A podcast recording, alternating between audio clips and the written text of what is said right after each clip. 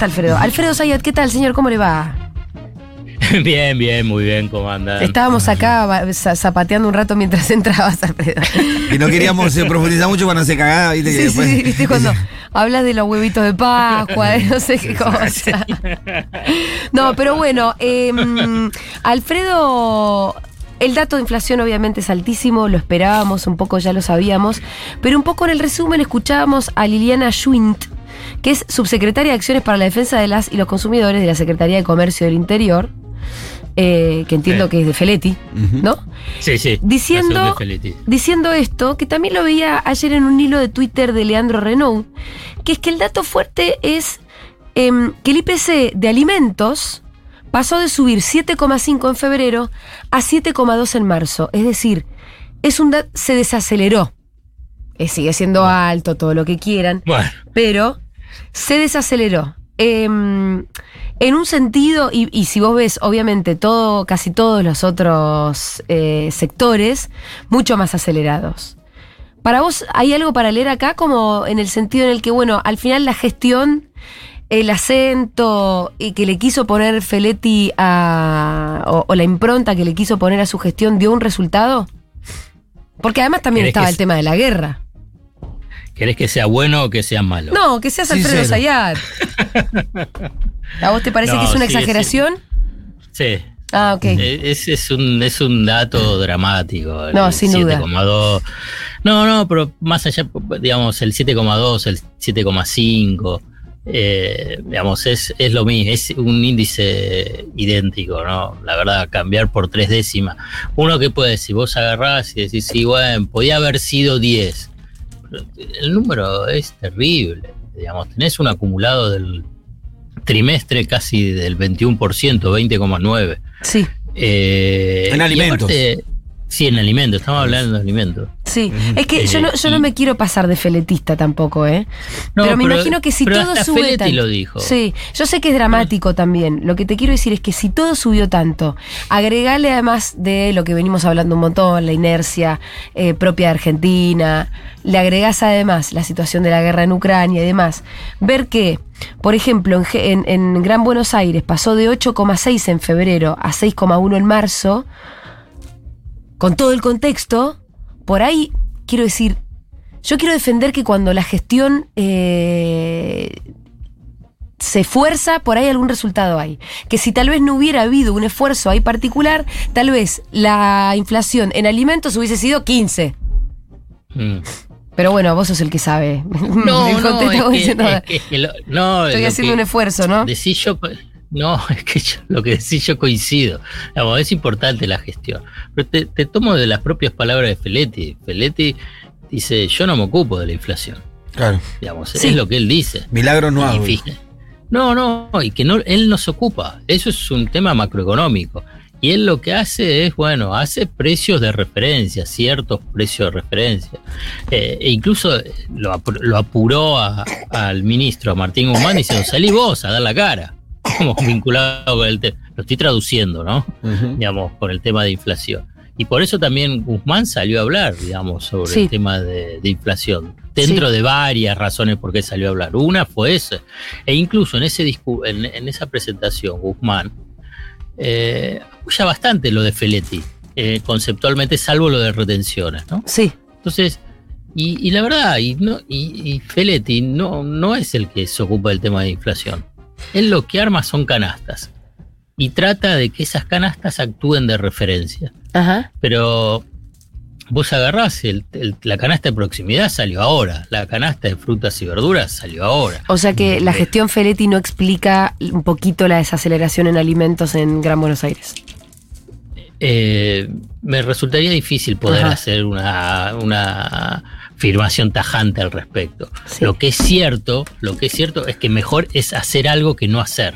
Claro, eso, eso iba a A decir eso, yo. a eso voy Sí, un sí, poco. sí. A Eso- voy. Yo no estoy desdramatizando el, el dato y entiendo que no, No, es Feletti eh, el que se ocupa de la inflación y demás, pero mm, me parece que no todo da igual.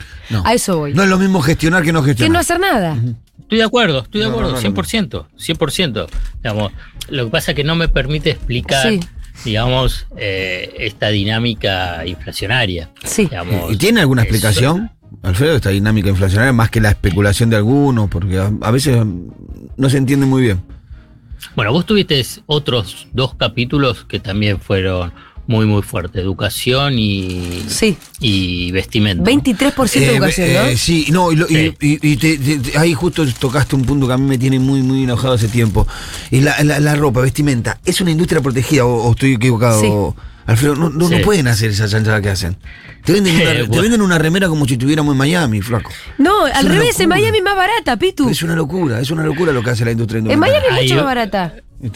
Eh, se armó un, un- un fuerte toletole al respecto. ¿eh? Eh, pues salieron los de, los de textil Sí. diciendo, es cierto que aumentó, pero siempre aumenta en marzo por el, la La renovación de temporada. ¿no? Claro. Ah, la, estacionalidad de los jeans. Sí. Sí. Pero no es un momento Y- para andar pensando en estacionalidad en una Pero industria que se está protegiendo. Yo, ¿no? yo te lo explico, yo te lo. No, no, yo no me enojo con vos, No, Alfredo. no, No, no, no, es con vos. No es con vos, te, pero. te, te me están enojando, te me están enojando. No, no, no. No es con vos, no es con vos. No es con vos. No, no, yo, yo tengo un problema, digamos, el- el- en lo emocional yo quiero racionalizar y ahí y salgo siempre perdiendo. ¿eh? Pero- entonces, pero lo que dicen es cierto, lo que simplemente te digo, inmediatamente ayer a la noche, muy tarde, muy tarde, eh, todos los que son del grupo de la Fundación Proteger, que está vinculado con todo el tema de eh, indumentaria, salieron a tratar de dar su explicación. Sí. Es simplemente eso. te digo, Y la explicación es que hay una es la nueva temporada. No, es la nueva temporada. Otoño-invierno. no, ellos tiran varias cosas. A ver. Ellos dicen es eh, que el aumento de los precios internacionales de los productos que, que utilizan, por ejemplo, el Sí. algodón, eh, el fibra textil, digamos, sa- sacaron todo. El algodón dice que subió 108%, el poliéster 45%, otros otros insumos, el nylon, acrílico, qué sé yo, entre, Y el eso, cua- eh, entre el 40 y el, y el 60%. Entonces dice, ah, bueno, pero si vos tenés toda producción local. Entonces a la vez te dice, bueno, fíjate el tema de que importación, dice que en el primer trimestre eh, de este año la importación del rubro textil, incluyendo todo, desde los insumos hasta las vestimentas, aumentó. Aumentó, estoy, aumentó el, en este trimestre, enero-marzo del 2022 contra enero-marzo del 2021, aumentó un 81%. Eh, eh, en toneladas, eso, el, el 81%. Antes, en ese primer trimestre del año pasado, fue 2.450 y ahora fueron 4.438. Eh, a la vez dicen, yo simplemente te digo argumento, ¿no? Yo, No, digo, yo entiendo. Vos sí, me Sí, podés me suena un poco al argumento de los panaderos que primero decían, no, la harina, la harina, cuando le bajaron la harina, ah, no, pero la nasta, pero la el harina otro, no es pero tan importante. final no era tan importante Eh, la harina. Alfredo, ¿te puedo preguntar igualmente por qué eh, la ropa, porque está bien, está expli- eh, acá el sector ex- explica que subieron las materias primas que ellos tienen que importar. ¿Y Sí. por qué en otros países la ropa es muchísimo más barata? Bueno, entonces ahí ellos, ellos dicen dos argumentos y después te amplió Sí. una cosa que también dice. Ellos dicen que acá el tema de impuestos, alquileres y eh, sí, impuestos y alquileres eh, y fundamentalmente lo que están vinculados a esos, a las prendas, si querés, medias, media alta del ABC1 está vinculado con el shopping y el shopping te cobra, tiene costos muy, muy elevados. Pero a la vez ellos dicen que el IPC INDEC, digamos lo que refleja, eh, no, la metodología está en base a la encuesta nacional de gasto de los hogares del 2004 y desde la fecha, desde esa fecha hasta ahora, cambió los canales de comercialización, que en, el INDEC, digamos el IPC INDEC en el rubro eh, vestimentas, eh, no incluye otros canales de comercialización, por ejemplo la calle Avellaneda, redes sociales, ferias, internet, comercio Que es de la que, calle. que siendo, siendo sincero, si vos vas a la calle Avellaneda es abismal la diferencia de precios. Pero claro. Bueno, abismal. Claro. Entonces, entonces dice, no se ve reflejada la real dimensión de lo que pasa en el mercado. Entonces, por ejemplo, calle Avellaneda versus el shopping Paseo Claro. Alcorta, Sí, pongo Paseo Alcorta, bueno, es, es una diferencia infernal. Bueno, ¿cómo es que se realiza ese relevamiento de precios? estoy dando los argumentos. Sí, la verdad, yo ni sé si es verdad o mentira. en No, este yo sé que en- de- Simplemente lo, te lo- lo que sí es verdad, Alfredo, que te lo puedo asegurar es que en Avellaneda, en la Sí, calle Avellaneda, sí. está todo mucho más barato. Sí. Muchísimo más Pero barato. además también se sabe, en Avellaneda están los mayoristas, que son lo mismo que le venden el jean a la marca no sé cuál, que después le pone la etiqueta y, triplica claro. el precio. Ujú. No, no me hablen mal de Avellaneda, que es mi barrio. ¿eh? No, al revés. La calle Avellaneda. ¿eh? No, no, al revés, ahí, es lo mejor. Nací ahí. Estamos Nací ahí. hablando de la calle Avellaneda. Hasta, Em, hasta tengo familiar ahí que tiene locales. ¿Pero que hay en la calle? Yo, Bueno, no sé si en la mi- calle, por la desde zona. hace años mis jeans son solamente de la calle Avellaneda. Está bien. sí, sí, Ah, bien, Y no bien, tienen etiqueta bien. mis jeans. Nos- Nosotros vamos a Son buscar los mismos jeans que están en otro lado. específicamente ropa interior, pero terminamos comprando otras cosas siempre. Y sí, porque también hay cositas lindas. Bueno, esto es lo que dicen Sí. también, lo que dicen también eh, los del sector. Mira, independientemente de esto, porque Sí. digamos, uno puede analizar, porque también está lo de educación. Educación es terrible. Vos todavía a, la- a- a tu nenita no la mandaste a la escuela. Sí, ¿cómo que no? Ahora ¿Ya? está acá, sí, sí. Estás escuchando una vocecita eso, toser. sí. eso sabe cómo se notó que lo vengo diciendo en los barrios populares, en el traspaso de alumnos de escuela privada a escuela pública, ya habiendo comenzado las clases. Ah, mira. Eh, subió, subió un 23,6%. Rita va a la escuela pública, por suerte consiguió vacante en la ciudad de Buenos Aires, que es casi un milagro. Sí. Así que de eso no me entero y todavía no usa útiles, con lo cual. Sí. Ahí está, es ese capítulo, Ajá. ese capítulo, todo vinculado con eh, útiles, actualización del info- uniforme, porque vos te- te cambian todo, los chicos crecen, ¿no? Y entonces el buzo de un año al otro año no te va y tenés que cambiarlo. Bueno, todo eso, más el ajuste de las cuotas, te dio un aumento del 23,6%. Si vos No, agarrás y empezás a decir qué es lo que pasa con los capítulos de eh, el presupuesto de los hogares, eh, la verdad, son rayos fulminadores. Entonces vos decís, bueno, vos- por eso te, te la hago un, un vínculo vos decís, de Feletti. Y Feletti no se ocupa de todo esto. Esto es lo que No, no, decir. no, totalmente, totalmente. Entonces, bueno, Ahora, entonces, ¿quién se ocupa? Porque no pareciera. Bueno, y ahora Bueno, vamos al, ahí pro- al- al próximo está. tema. No se ve al gobierno haciendo nada. Bueno, salvo la declamación y el anuncio de que va a empezar la famosa guerra, que bueno, esto, este blooper ya lo comentamos un montón de veces, no hizo más que disparar los precios. De hecho, eh, ¿y después qué? ¿Qué está está. haciendo el gobierno? Eh, es una gestión que está fragmentada, que no, no hay una coordinación sobre un problema gravísimo que es el tema de la inflación, porque está íntimamente vinculado con el tema del el poder adquisitivo de la población. Y entonces no, no, la, la, la filosofía que tiene el equipo económico, que tiene Martín Guzmán, es el siguiente. Es, hay que tranquilizar a la economía. Sí, ¿Cómo tranquilizás a los actores económicos? Teniendo una política fiscal y monetaria moderada, eh, con tránsito hacia el equilibrio, Previsible, ¿no? previsible, y pero con tránsito al equilibrio, o sea, de no gastar mucho Sí. y tratar de recaudar. cuando hablas de equilibrio, hablas de equilibrio fiscal. Claro, entre los ingresos y los egresos. También lo monetario, a nivel de la emisión monetaria.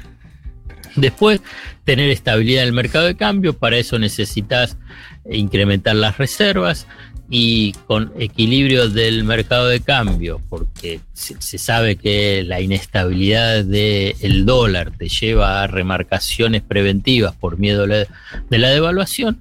Con eso, junto Y entonces para, para llegar a eso es hay que cerrar el acuerdo con los acreedores externos privados, cerrar con el Fondo Monetario Internacional.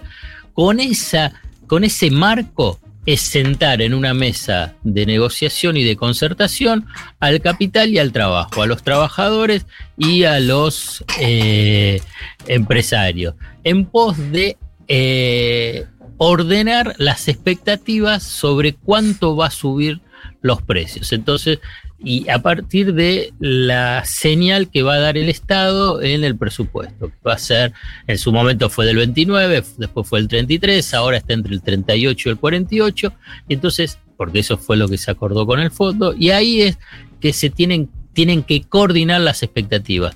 Bueno, no está funcionando. Sí. No. Ese, ese, ese es el, el esquema vinculado a cómo macroeconómicamente encontrar eh, un camino para la inflación. Ahora bien, ese marco, ese marco, no está mal. Digamos, no estoy diciendo eso no sirve y no hay que hacerlo, entonces tenés que tener descontrol del mercado de cambio, fiscal, monetario. No, el problema es tener cómo lo haces. No es suficiente. Claro, eso, no, no alcanza solo con eso. No alcanza solo con eso. No sube. el Estado tiene que tener una intervención muchísimo más activa, lo que significa en esa concertación. Tiene que tener una, por ejemplo, ahora durante este, eh, durante este año, ya además de shock externos. Entonces vos con shock externos tenés que tener respuestas. No es que te decís, bueno, sí, la verdad que sí, tuvimos la pandemia y subió después el precio internacional de las materias primas. Uy, sí, esto la verdad impacta en precio. Después la, la guerra, y sí, eso impacta en precio y en energía. Uy, sí, qué feo, qué malo. No, no, tenés que hacer algo para tratar de desacoplar los precios y si no podés con retenciones, buscar otros mecanismos a través de resoluciones sin necesidad de eh, entrar en el, en, en el debate legislativo. Lo mismo pasa con el tema de la energía. Entonces, porque si no te convertís en Sí. cronista de eh, dramas económicos. Claro, Digamos, por eso estoy yo. Claro. Ese- ¿Por qué no cambian, cambian los roles? No, no, no. Ah, no, no. gracias, qué quilombo, No, ¿no? no, porque yo no lo sé. Entonces, Ah. Yo te puedo agarrar y te puedo decir, bueno, la verdad que no sé. Yo-. Bueno, pero hay algo que vos sabés que, que vos de, de alguna manera tratarías de coordinar.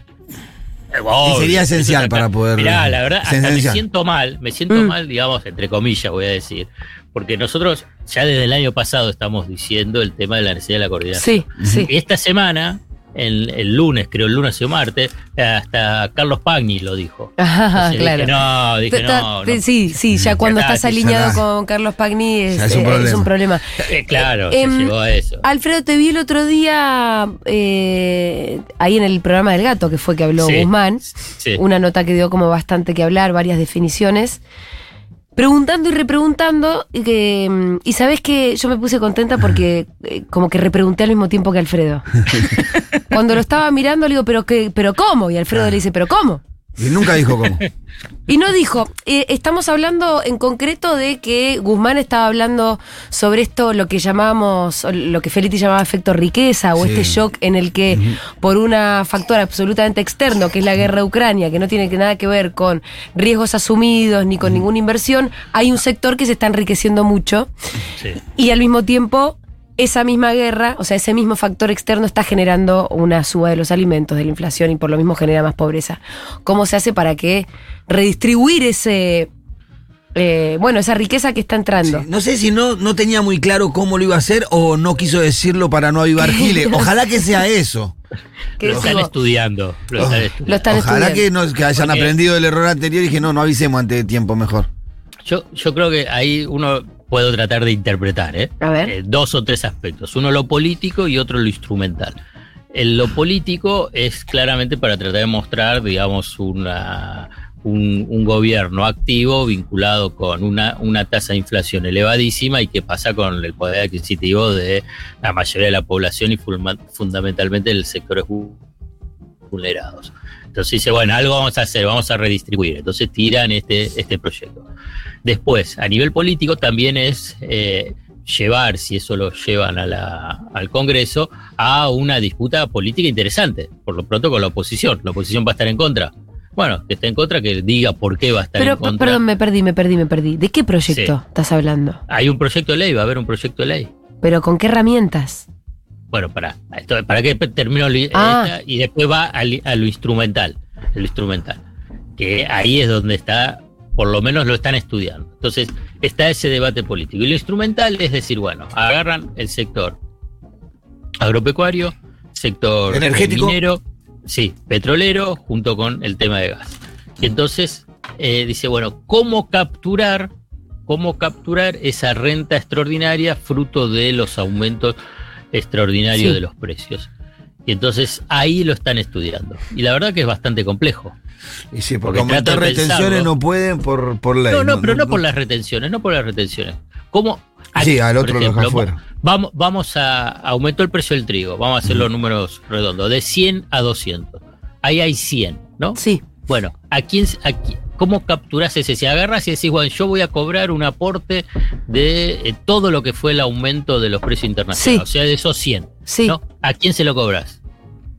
Cuando entra. ¿Al productor? ¿Al copiador? Al, al, exporta, al export- o al que comercializa, al exportador. Y a los tres, me parece. Y Fácil, el Pitu dijo, bueno, todo. Vamos a cobrar a los tres. Para que no se enoje ninguno, Alfredo. Si no, si no, alguno va a quedar enojado. Bueno. Un porcentaje a Eh, cada uno. No tengo ni idea cómo funciona Pero, eso. bueno, Alfredo. por eso, por eso, están en eso. Y yo la verdad tampoco, yo simplemente te lo transmito. ¿Y eso no es retenciones, pará, es otra pero cosa? Es, es otra cosa, digamos. Lo que pasa es que retenciones se convirtió en esa cosa política Sí. imposible de, Sí. ya de- Pero es lo mismo con otro nombre, porque son derechos de exportación, ¿o no? Dep- si lo cobras al exportador, pero si se lo cobras al productor. Ajá. Y, y- pero, pero después, pero acá lo- la clave central para mí, la clave central es, bueno, ¿y eso cuándo lo vas a cobrar? Claro, también es vos- eso. vos haces el proyecto, lo mandas al Congreso. Se pelea. Y que recién vas a cobrarlo, si en el supuesto caso que sea, que salga en el Congreso, ¿no? Y entonces, ¿qué es lo que vas a redistribuir y cuándo vas a redistribuirlo? Entonces, el cuándo, para mí ahí está la clave. Porque la verdad que, eh, para hacerlo rápido, ¿qué es de la política de ingresos que hace el gobierno? Le dio 6 mil pesos a los jubilados y titulares de asignación universal por hijo y programas sociales. Eh, adelantó el tema de paritarias. Pero hay todo un universo importante que es el de la informalidad, Claro. e incluso autónomos, que está todo afuera. Sí, y que, Entonces, y que ¿cómo el gobierno. que el gobierno pareciera que, va, por lo menos por algunos discursos que yo fui escuchando Alfredo el último tiempo, decir, bueno, eh, necesitamos que suban los salarios. Como no podemos controlar la inflación, que suban los salarios. Y eh, eso se hace a través de paritaria. Y como vos justo te dejas el 60% de los trabajadores afuera. No, por eso. Entonces, o sea, eso no digamos, importa. Durante la pandemia hubo una medida extraordinaria, una situación extraordinaria, que, que fue en ese caso el IFE. Sí. Bueno, entonces ahora la idea es, si querés, un nuevo IFE, un IFE, un IFE recargado, ponerle un IFE, yo le pongo un IFE de guerra, el IFE de la guerra. Pero ese es, es para hoy, no es para dentro de seis meses, Claro. tres Claro. meses. Entonces, ahí viene un, un- un juego político, que un poco también lo, lo estuve conversando, digamos, es, lanzamos el proyecto e inmediatamente sale este IFE de la guerra. ¿Pero por qué? Porque va a haber cuestionamientos del Fondo Monetario Internacional o de los economistas, de los ortodoxos, del sector empresarial. Ah, bueno, ¿de dónde van a sacar los recursos? Acá están los recursos. Porque no es que vamos a emitir ni vamos a, hacer más desequilibrio de las cuentas públicas, sino que acá está el, proyecto. Ahora bien, quien no lo apruebe el proyecto, bueno, es responsable de generar ese, ese desequilibrio. Pero inmediatamente tiene que salir eh, ese IFE de, de guerra. Bueno, esos tiempos, esos tiempos para mí son hoy. El gobierno por ahí no lo tiene tan eh, eh, aceitado, pero eh, en, e- en ese, en ese nudo hoy se encuentra esa, esa iniciativa. Alfredo Zayat, muchísimas gracias eh, por ayudarnos a pensar. Nos encanta conversar con vos como todos los jueves. Así que hasta el jueves que viene. Dale, Un abrazo. grande. Un Felices abrazo. Pascuas. ¡Felices, Felices Pascuas! Pascuas, hasta el jueves que